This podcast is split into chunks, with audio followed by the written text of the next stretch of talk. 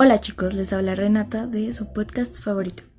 Hoy estaremos hablando de las civilizaciones de Oriente y Mediterráneo. De la que les hablaré el día de hoy será de la primera, Mesopotamia. Bueno, Mesopotamia es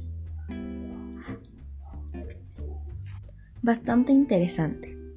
Bueno, Mesopotamia significa tierra entre dos ríos, Tigris y Éufrates, actualmente más conocido como Irak.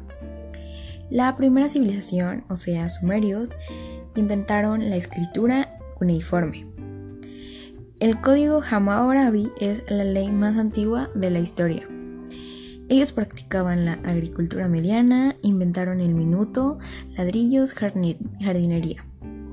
Sus ciudades principales son Orbabilonia y Ninive. Bueno, espero que les haya gustado mucho este podcast y ya saben, estén pendientes de próximos podcasts. Hasta luego.